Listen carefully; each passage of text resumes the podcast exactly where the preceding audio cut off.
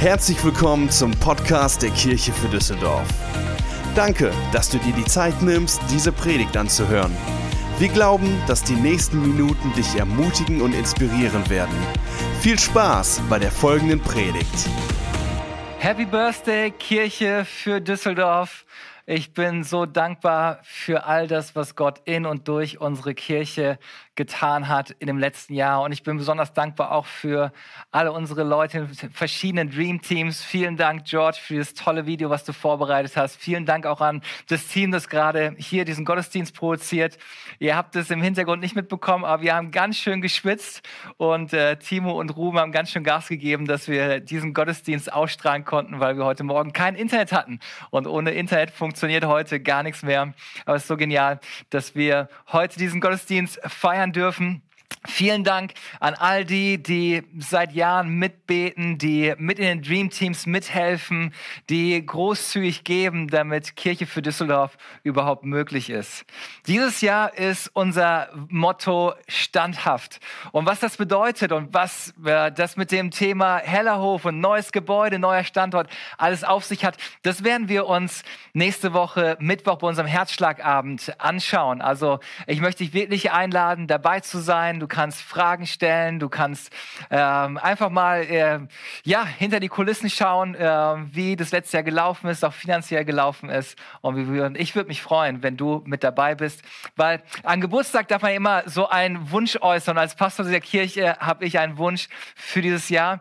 Und zwar wünsche ich mir, dass wir als Kirche in Einheit durch dieses Jahr durchgehen. Das, was ich festgestellt habe durch die Pandemie, ist es, äh, das, was es gerade gebracht hat, dass es viel Trennung gebracht hat. Trennung in Familien, Trennung in äh, Freundschaften hinein. Und ich wünsche mir, dass wir durch all die Herausforderungen, die da sind, dass wir nicht uns davon voneinander trennen lassen, sondern dass wir gemeinsam als Kirche in Einheit stehen und in Einheit nach vorne gehen. Und ich glaube, dass der Herzschlagabend ein wesentliches Element davon ist, dass wir verstehen, was der nächste Schritt ist und dass wir dadurch, weil wir es verstanden haben, auch gemeinsam in Stärke nach vorne gehen können. Und was ich heute tun möchte, ist, ich möchte mit dir darüber sprechen, wie wir standhaft sein können, wie wir aufstehen und wie wir einstehen können. Wie können wir auf die richtige Art und Weise zur richtigen Zeit aus dem richtigen Grund einstehen und standhaft sein. Und ich glaube von ganzem Herzen, dass der Inhalt der nächsten paar Predigten, die wir haben werden, weil es wieder eine Predigtserie sein, über die nächsten vier Gottesdienste, die wir feiern werden,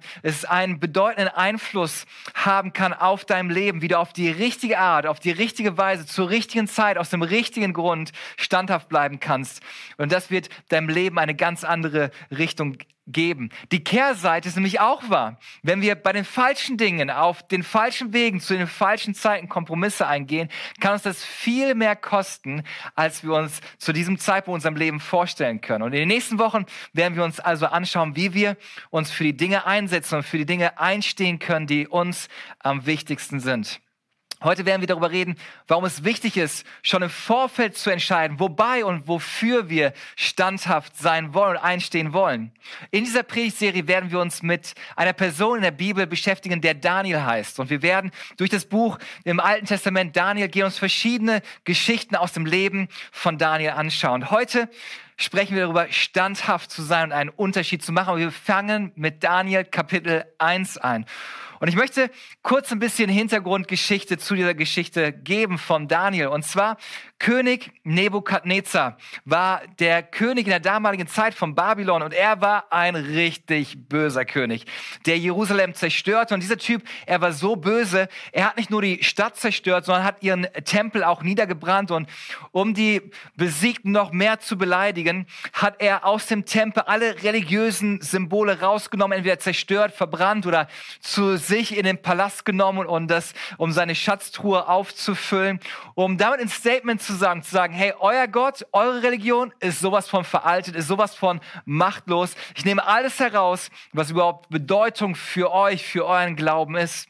Und dann zerstört er nicht nur die Stadt und den Tempel und alle religiösen Symbole, sondern um es noch schlimmer zu machen, sagt er folgendes, ich werde nicht nur eure Gegenwart zerstören, sondern ich werde auch eure Zukunft zerstören. Deswegen sagt er zu den Führern in seiner Armee, sagt, geht und findet die schlausten und stärksten Söhne des Königshauses von Israel und den Adligen und ich möchte, dass ihr sie entführt.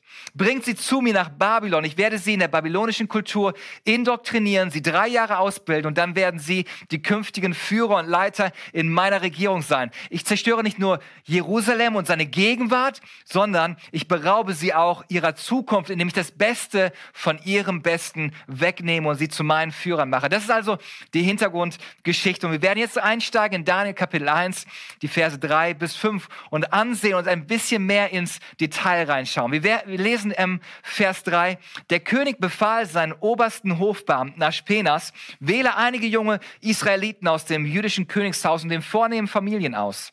Sie sollen gut aussehen, gesund sein. Außerdem müssen sie Weisheit und Bildung mitbringen und eine rasche Auffassungsgabe besitzen. Dann sind sie zum Dienst an meinen Hof geeignet. Also mit anderen Worten, finde diejenigen, die am wahrscheinlichsten sind, um erfolgreich zu sein und bringe sie zu mir. Das sind die, die ich haben will. Das heißt weiter, sie sollen unsere Sprache lernen. Mit anderen Worten, ich möchte, dass sie so sprechen, wie wir sprechen und in den babylonischen Schriften unterrichtet werden. Also bring ihnen unser Lehrcurriculum bei. Denn ich möchte, dass sie so denken, denken, wie wir denken. Gib ihnen jeden Tag Speise und Wein von der königlichen Tafel. Sie sollen das gleiche essen und trinken wie ich. Nach dreijähriger Ausbildung können sie in meinen Dienst treten. Das war ein sehr absichtlicher und strategischer Plan, um diese Jungen in die babylonische Kultur zu indoktrinieren. Der König wollte, dass sie so denken, wie Babylonier dachten, sich so verhalten, wie Babylonier sich verhalten und so glauben, was die Babylonier glauben. Er wollte nicht nur, dass sie in Babylon sind, sondern dass Babylon in ihnen ist. Ich finde ein gutes Bild, was ich mal gehört habe, ist die Geschichte von einem Boot, von einem Schiff. Ein Schiff kann in einem großen Meer sein. Das ist gar keine Gefahr für das Schiff. Aber sobald Wasser ins Schiff hineinkommt, besteht große Gefahr für das Schiff zu sinken. Und das Gleiche ist, du kannst in einer herausfordernden Situation sein. Du kannst in einem Umfeld stehen, das gegen deine Werte ist. Aber sobald die Werte in dich hineinkommen, besteht eine Gefahr für dein Leben. Und ich glaube, das spiegelt so einen Großteil der Strategie unseres geistlichen Feindes, des Teufels wieder. Der möchte, dass diejenigen, die Nachfolger von Jesus Christus sind, so denken, wie er denkt, was er glaubt und sich so verhalten, wie er möchte, dass wir uns verhalten. Aber ich glaube, dass der Teufel möchte, dass jeder hier auf dieser Erde die Maßstäbe und Werte des Reiches Gottes missachtet und sich dem System dieser Welt unterwirft und sich dadurch ihm unterwirft. Und deshalb denke ich, dass es völlig unmöglich ist, eine Art Christ zu sein und Gottes Fülle in seinem Leben zu erleben. Ich glaube, es ist völlig unmöglich, das zu sein, was manche als Kulturchristen bezeichnen. Und Gottes Segen und Fülle zu erleben. Vielleicht denkst du, ja, was, was ist ein Kulturchrist? Was willst du uns sagen? Nun, die haben wir überall. Es sind Leute, die sagen, wenn du sie fragst, glaubst du an Gott, dann würden sie sagen, ja, ich glaube an Gott. Bist du ein Christ? Ja, gut ich bin ein Christ, ich meine, ich bin nichts anderes und ich gehe äh, Ostern und Weihnachten in die Kirche und natürlich bin ich in diesem Jahr, in diesem, in dieser Land hier geboren, also wir sind doch alle irgendwie Christen. Gibt es ein äußeres oder unsichtbares Zeichen dafür, dass du Christ bist? Dann würden die meisten sagen, ja, ich bin einfach ein guter Mensch. Ich bemühe mich sehr. Natürlich bin kein religiöser Verrückter, aber weißt du, manche sind so echt abgedreht, die gehen jeden Sonntag in die Kirche und gehen noch in eine Kleingruppe. Aber ja, ich bin trotzdem Christ. Das würde ich als kulturellen Christen bezeichnen. Ich will behaupten, dass es nicht möglich ist, ein kultureller Christ zu sein, ein passiver Christ zu sein und in einer geistlichen Fülle zu leben und siegreich zu sein in all den Herausforderungen, in Stürmen des Lebens. Du kannst nicht einfach so sein, so tun, aber nicht die innere Kraft haben und das innere Leben haben. Es wäre so, als würde man sagen, kannst du einmal im Jahr trainieren und körperlich fit und stark sein. Da würden alle sagen, logischerweise, nein, es funktioniert nicht. Ich muss regelmäßig trainieren. Du kannst doch nicht deiner Frau einmal im Jahr sagen, ich liebe dich und denken, das hält für den Rest des Jahres und sie glaubt dir. Du kannst doch nicht eine Woche, eine, eine Stunde pro Woche in die Kirche gehen und denken, dass das reicht, damit du geistig aufblühst in deinem Leben. Ich glaube, wir müssen die Gegenwart Gottes neu zu einer Priorität in unserem Leben machen, wo wir ihn suchen, uns von ihm abhängig machen, wo wir in seinem Wort leben und wohnen und das Wort Gottes wirklich uns Kraft gibt und Speise ist und unser Geist erneuert wird. Wir lernen im Glauben und nicht im Schauen zu wandeln. Wir hören, wie er uns führen möchte und leiten möchte. Wir können nicht nur eine Art Christ vorspielen, sondern wir sollten wirklich von ganzem Herzen Jesus Christus nachfolgen, um das Leben und die Fülle und den Sieg zu haben, den Gott für uns geplant hat. Und deswegen schreibt uns Paulus im Epheserbrief Kapitel 6, die Verse 11 bis 13 das folgende. Ziemlich herausfordernde Verse. Er sagt, greift zu allen Waffen, die Gott für euch bereithält. Zieht seine Rüstung an. Jetzt denken wir, ah, ich dachte Christen und friedsam. Ja, voller Frieden, absolut. Aber trotzdem, um stehen zu bleiben, müssen wir eine Waffenrüstung anhaben. Dann könnt ihr allen heimtückischen Anschlägen des Teufels abwehren. Denn wir kämpfen nicht gegen Menschen. Nein, nein, wir kämpfen gegen Mächte und Gewalten des Bösen, die über diese gottlose Welt herrschen und im Unsichtbaren ihr unheilvolles Wesen treiben. Darum nehmt alle Waffen, die Gott euch gibt. Nur gut gerüstet könnt ihr den Mächten des Bösen widerstehen wenn es zum Kampf kommt. Nur so könnt ihr das Feld behaupten und den Sieg erringen. Vers 14. Bleibt standhaft. Bleibt standhaft. Manchmal musst du dich für etwas einsetzen, das am wichtigsten ist, auf die richtige Weise, zur richtigen Zeit, aus den richtigen Gründen und standhaft bleiben. Die Wahrheit ist euer Gürtel, die Gerechtigkeit euer Brustpanzer. Macht euch bereit, die rettende Botschaft zu verkünden, dass Gott Frieden mit uns geschlossen hat. Unsere Botschaft ist Frieden. Unsere Botschaft ist Liebe. Verteidigt euch mit dem Schild des Glaubens, an dem die Brandfall des Teufels wirkungslos abprallen. Die Gewissheit, dass euch Jesus Christus gerettet hat, ist euer Herr Helm, der euch schützt. Und in das Wort Gottes ist das Schwert, das euch sein Geist gibt. Hört nie auf zu beten und zu bitten. Lasst euch dabei vom Heiligen Geist leiten. Bleibt wach und bereit. Ich würde dir sagen, dass wenn du nie auffällst, dich immer anpasst, immer mit dem Strom schwimmst, einfach nur passiv bist, dann bist du für mich ein Teilzeitchrist. Denn wenn du Jesus Christus nachfolgen willst mit ganzem Herzen, kannst du das nicht Teilzeit machen. Jesus sagt, oder Gott fordert uns daraus, seid heilig, wie ich heilig bin. Und heilig zu sein bedeutet, abgesondert zu sein abgetrennt zu sein von etwas anderem. Du musst auffallen. Wenn du abgetrennt bist, dann fällt es auf. Es ist nicht mehr ein Brei. Es ist abgetrennt. Es fällt auf, da etwas, dass da etwas anderes ist. Und Jesus sagt in der Bergpredigt, dass wir unser Licht leuchten lassen sollen. Wir sollen unser Licht leuchten. Wir sollen nicht unser Licht ständig aus und anmachen wie beim Lichtschalter. Unser Licht sollte strahlend leuchten. Dein Leben sollte einen Unterschied machen. Und nicht nur, wenn du irgendwie gut drauf bist, sondern Tag und Nacht solltest du so leben. Und genau das ist, was wir lernen wollen von Daniel und seinen Freunden, wie sie in dieser Kultur leben, die total herausfordernd ist, die total anders geprägt ist. Und wie haben sie dort ihr Licht leuchten lassen? Wie haben sie standhaft an dem festgehalten, von dem sie überzeugt waren? Und wir schauen mal weiter. In Daniel 6, dort lesen wir in Vers, äh, Daniel Kapitel 1, Vers 6 und 7, unter den Judäern, die ausgesucht wurden, waren Daniel, Hanania, Michael und Zacharia. Und hier werden wir jetzt sehen, dass sie zwei Dinge taten. Sie änderten ihre Ernährung und sie änderten ihre Namen. Der oberste Hofbeamte gab ihnen babylonische Namen. Daniel nannte er Belsazar, Hanania, Shadrach, Michael, Meshach und Asaja, Abednego. Warum veränderten sie die Namen? Lass mich euch den Kontext geben. Also es waren Jungs, kleine Kids zwischen 12 und 15 Jahre, würden Bibelwissenschaftler sagen. Sie wurden entwurzelt, ihrer Identität geraubt, ungefähr 800 bis 1000 Kilometer von ihrer Heimat entfernt. Jeder würde genommen, unterdrückt. Das Erste, was der König will, ist, dass er möchte, dass sie einen neuen Namen bekommen. Warum? Weil ihre ursprünglichen Namen in Verbindung gebracht wurden mit der Anbetung des Gottes der Bibel. Daniel heißt, Gott ist mein Richter. Hanania, der Herr ist gnädig. Michael, der Herr hilft. Alles war verbunden mit dem Gott der Bibel. Und sie wollten das nicht, sondern sie wollten ihm neue Namen geben und ihn damit ausdrücken, hey, wie ihr dient jetzt einem anderen Gott. Ihr seid nicht mehr verbunden mit dem Gott der Bibel, sondern mit unseren Göttern. Deswegen bekamen sie neue Namen. Damit drückten sie aus. Shadrach heißt unter anderem unter dem Befehl Arkus. Abednego, Diener Negus. Also hier wollte man ein Statement machen. Ihr gehört nicht länger zu Gott. Ihr gehört jetzt zu unserem Göttern. Sie wollten, sie wurden ihrer Identität beraubt. Und dann veränderten sie die Ernährung. Sie sollen essen, wie wir vorhin gelesen haben, das Essen, das für den König zubereitet wurde. Ich weiß nicht, wie es dir dabei geht, aber wenn ich daran denke, das Essen von einem König zu bekommen, würde ich sagen, Halleluja, ich bin absolut dabei.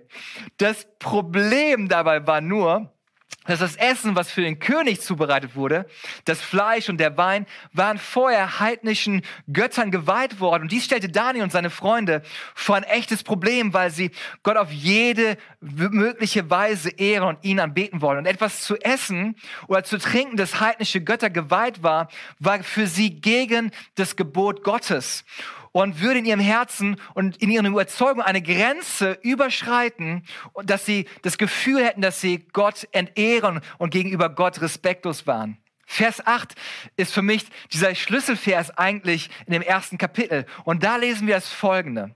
Daniel nahm sich fest vor, in seinem Herzen niemals von der Speise des Königs zu essen und von seinem Wein zu trinken, denn sonst hätte er das Gesetz Gottes missachtet, das bestimmte Speisen für unrein erklärt. Darum bat er Aspenas, auf die königlichen Speisen und den Wein verzichten zu dürfen. Sehr interessant, was wir sehen. Und ich möchte, dass ihr das, dass ihr das bemerkt. Daniel wehrte sich nicht, als sein Name genommen wurde. Hast du es gemerkt? Warum? Ich vermute, weil er sagt, hey, du kannst mich nennen, wie du willst. Du kannst mich an jedem Gott binden, den du willst. Ich weiß, wer ich bin.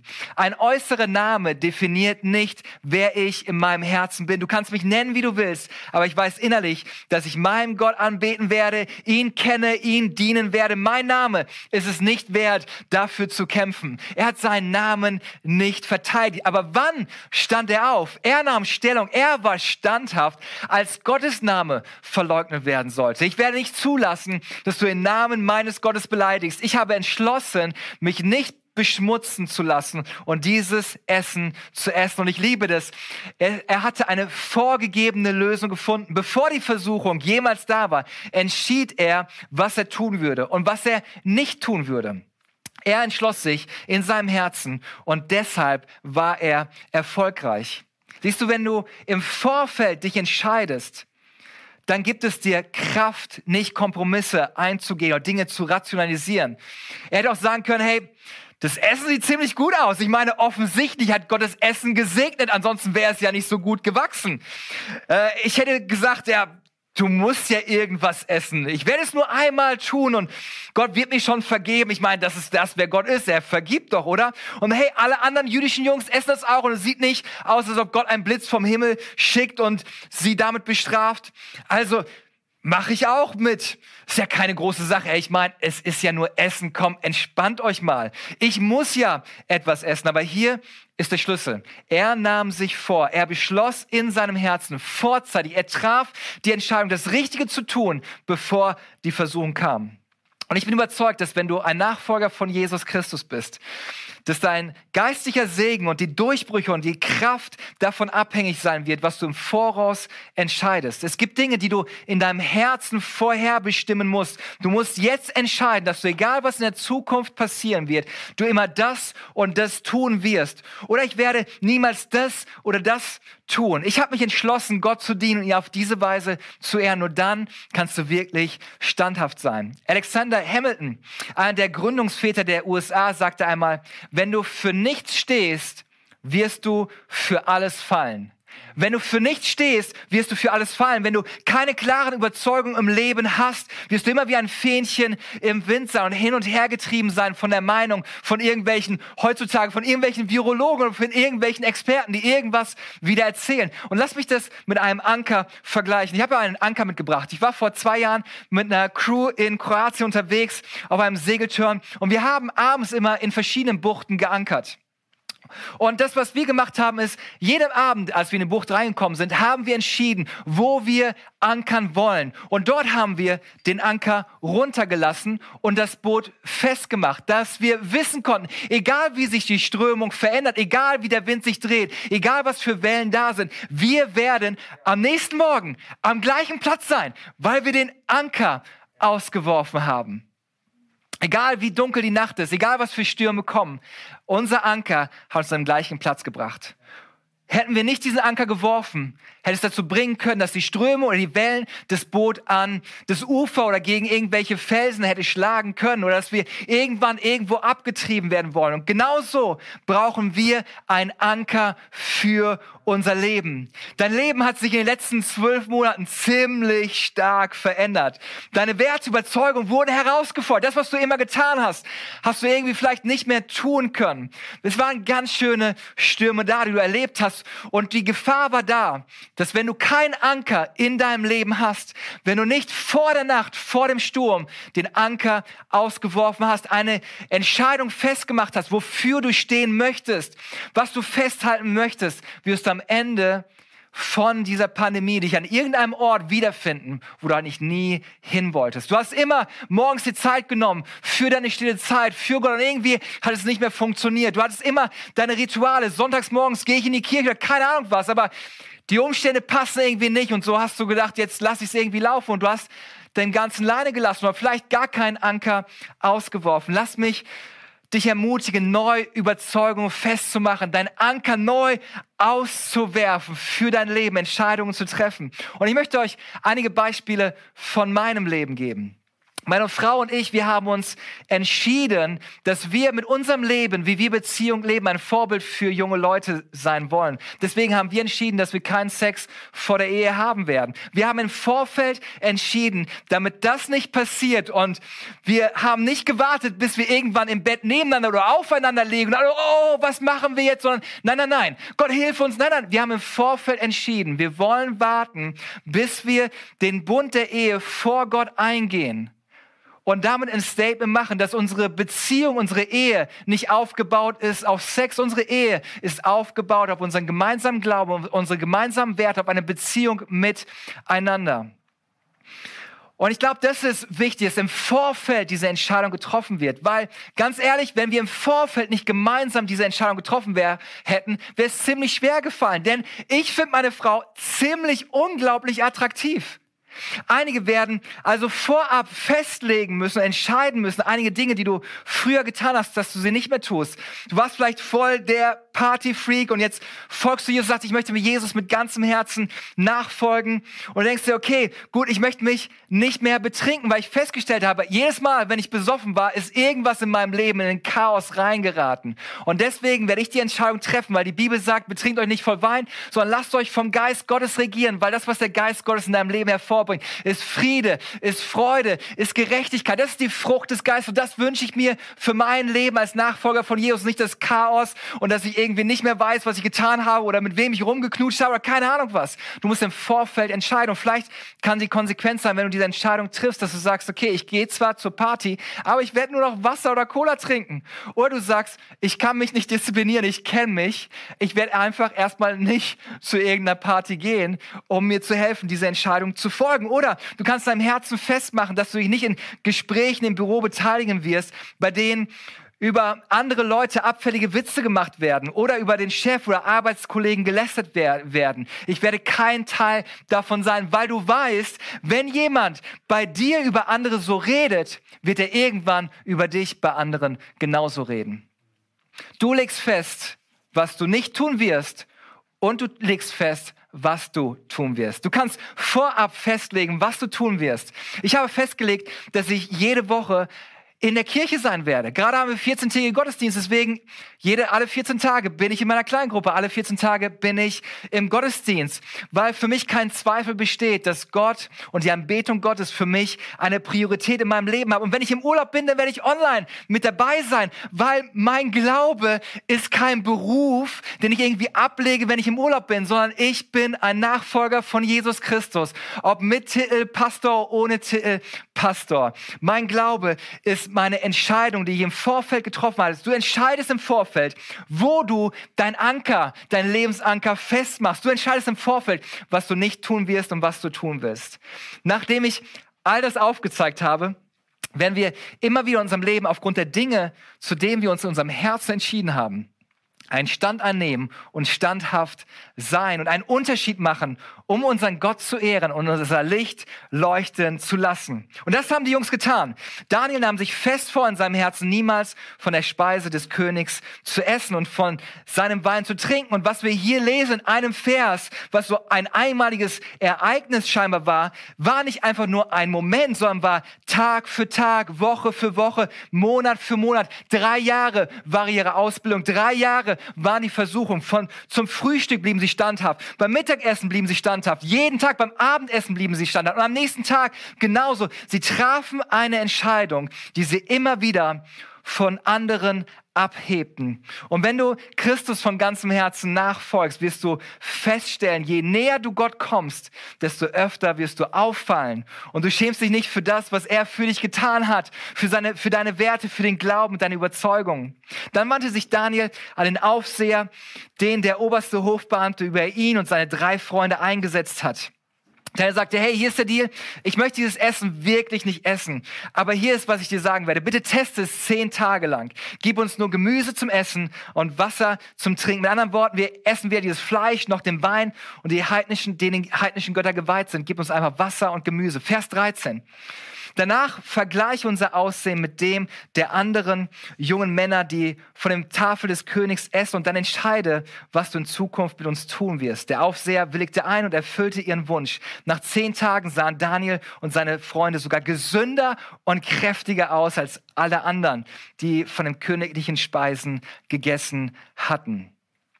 Was wir hier sehen, ist, er traf die Entscheidung. Er machte es fest. Wir werden auf die richtige Art und Weise, zur richtigen Zeit, aus dem richtigen Grund standhaft sein und einstehen. Und dafür brauchen wir Weisheit. Gott ist es wert, Stellung dafür zu beziehen, dafür zu kämpfen? Ist es etwas, was eine große Sache ist? Und für mich als Pastor gibt es keine andere Möglichkeit. Bei so vielen Meinungen, bei so vielen Überzeugungen, die auch innerhalb der Kirche sind, muss ich Themen zu Themen einen klaren Standpunkt einnehmen, was dazu führt, dass nicht immer alle happy mit dem sein werden, was ich entscheide. Und gerade für mich als harmoniebedürftiger Mensch ist das eine mega Herausforderung. Aber in all dem versuche ich, Gott zu suchen um mit Weisheit auf die richtige Weise, zur richtigen Zeit und aus dem richtigen Grund einen Standpunkt einzunehmen und Entscheidungen zu treffen. Aber jeder von uns hat die Möglichkeit, im Vorfeld eine Entscheidung zu treffen. Ich habe mich in meinem Herzen entschlossen, dass ich hier bereit bin, anders zu sein. Hier bin ich aufgerufen, anders zu sein. Und die Folge ist Vers 19. Der oberste Hofbeamte brachte sie zum König und dieser sprach zu ihnen, schnell, er sprach mit ihnen. Schnell wurde ihm klar, dass Daniel, Hanania, Michael und Asaja alle anderen in den Schatten stellten. Sie leuchteten. Sie waren anders. Sie machten einen Unterschied. Und so wurden sie in den königlichen Dienst mit aufgenommen. Gott gab ihnen übernatürliches Verständnis. Gottes Gunst war auf ihrem Leben. Denk mal drüber nach, wären sie Kompromisse eingegangen, hätten nicht den Mut gehabt, standhaft zu sein, wäre nichts Historisches passiert und wir hätten vielleicht nie von ihnen gelesen. Ich weiß nicht, wie es dir geht, aber ich möchte lieber in Erinnerung bleiben für das ich eingestanden bin und aufgestanden bin, als dass ich vergessen werde, weil ich mich immer wieder angepasst habe. Ich sage es noch einmal, ich möchte lieber in Erinnerung bleiben, dass ich standhaft geblieben bin und aufgestanden bin, als dass ich vergessen werde, weil ich immer wieder mich angepasst habe. Wir stehen nicht auf und bleiben standhaft, um ein Statement abzugeben. Wir stehen auf, weil wir dazu berufen sind, einen Unterschied zu machen. Wir sind dazu berufen, gegen den Strom zu schwimmen. Wir werden die Waffenrüstung Gottes anziehen. Werden den Helm des Heils aufziehen, den Brustpanzer der Gerechtigkeit, den Schild des Glaubens, Schwert des Geistes, den Gürtel der Wahrheit, unsere Schuhe gerüstet, um das gute Evangelium des Friedens und der Liebe zu verbreiten. Und werden uns gegen die Angriffe des Feindes stellen. Und wenn wir all das getan haben, werden wir standhaft bleiben und nicht aufgeben. Warum? Weil Jesus für uns ans Kreuz gegangen ist. Er ist auferstanden und er hat uns berufen, uns nicht den Maßstäben dieser Welt anzupassen, sondern uns durch die Erneuerung unseres Geistes Geistes verändern zu lassen, dass wir prüfen und wissen, was Gottes Wille ist. Deswegen lesen wir in Römer 12, Vers 2, richtet euch nicht länger nach den Maßstäben dieser Welt, sondern lernt in einer neuen Weise zu denken, damit ihr verändert werdet und beurteilen könnt, ob etwas Gottes Wille ist, ob es gut ist, ob Gott Freude daran hat und ob es vollkommen ist. Richtet euch neu aus. Wir brauchen Ausrichtung und wir brauchen einen festen Anker. Ich möchte gerne mit euch beten. Herr Jesus, ich danke dir, dass du uns neu hilfst, so zu leben, ein Leben zu führen, was dir Ehre bringt. Gott, und wenn es bedeutet, dass wir anders aussehen und vielleicht ausgelacht werden, Gott, dann soll es so sein. Gott, wir wollen das tun, wozu du uns berufen hast. Auf eine Weise anders leben, die dich ehrt, die deine Gegenwart anzieht, die einen Unterschied in dieser Welt macht. Und während wir gemeinsam jetzt im Gebet sind, möchte ich dich fragen, vielleicht hast du festgestellt in den Worten, die ich heute Morgen gesprochen habe, dass du neuen Mut brauchst, anders zu sein, dass du neuen Mut brauchst, standhaft zu sein. Da möchte ich für dich beten, dass du neuen Mut bekommst. Vielleicht brauchst du auch Weisheit, wo du ein Standing machen musst, wo du dich neu entscheiden musst. Nein, ich muss das festmachen, keine Kompromisse mehr einzugehen. Oder vielleicht bist du derjenige, der festgestellt hat, hey, mein Anker, der war ziemlich weit weg. Ich habe ziemlich Leine gelassen gerade. Und ich stelle fest, dass ich nicht an dem Ort bin, wo ich eigentlich sein möchte. Und du musst neu dein Seil einholen, neu festmachen.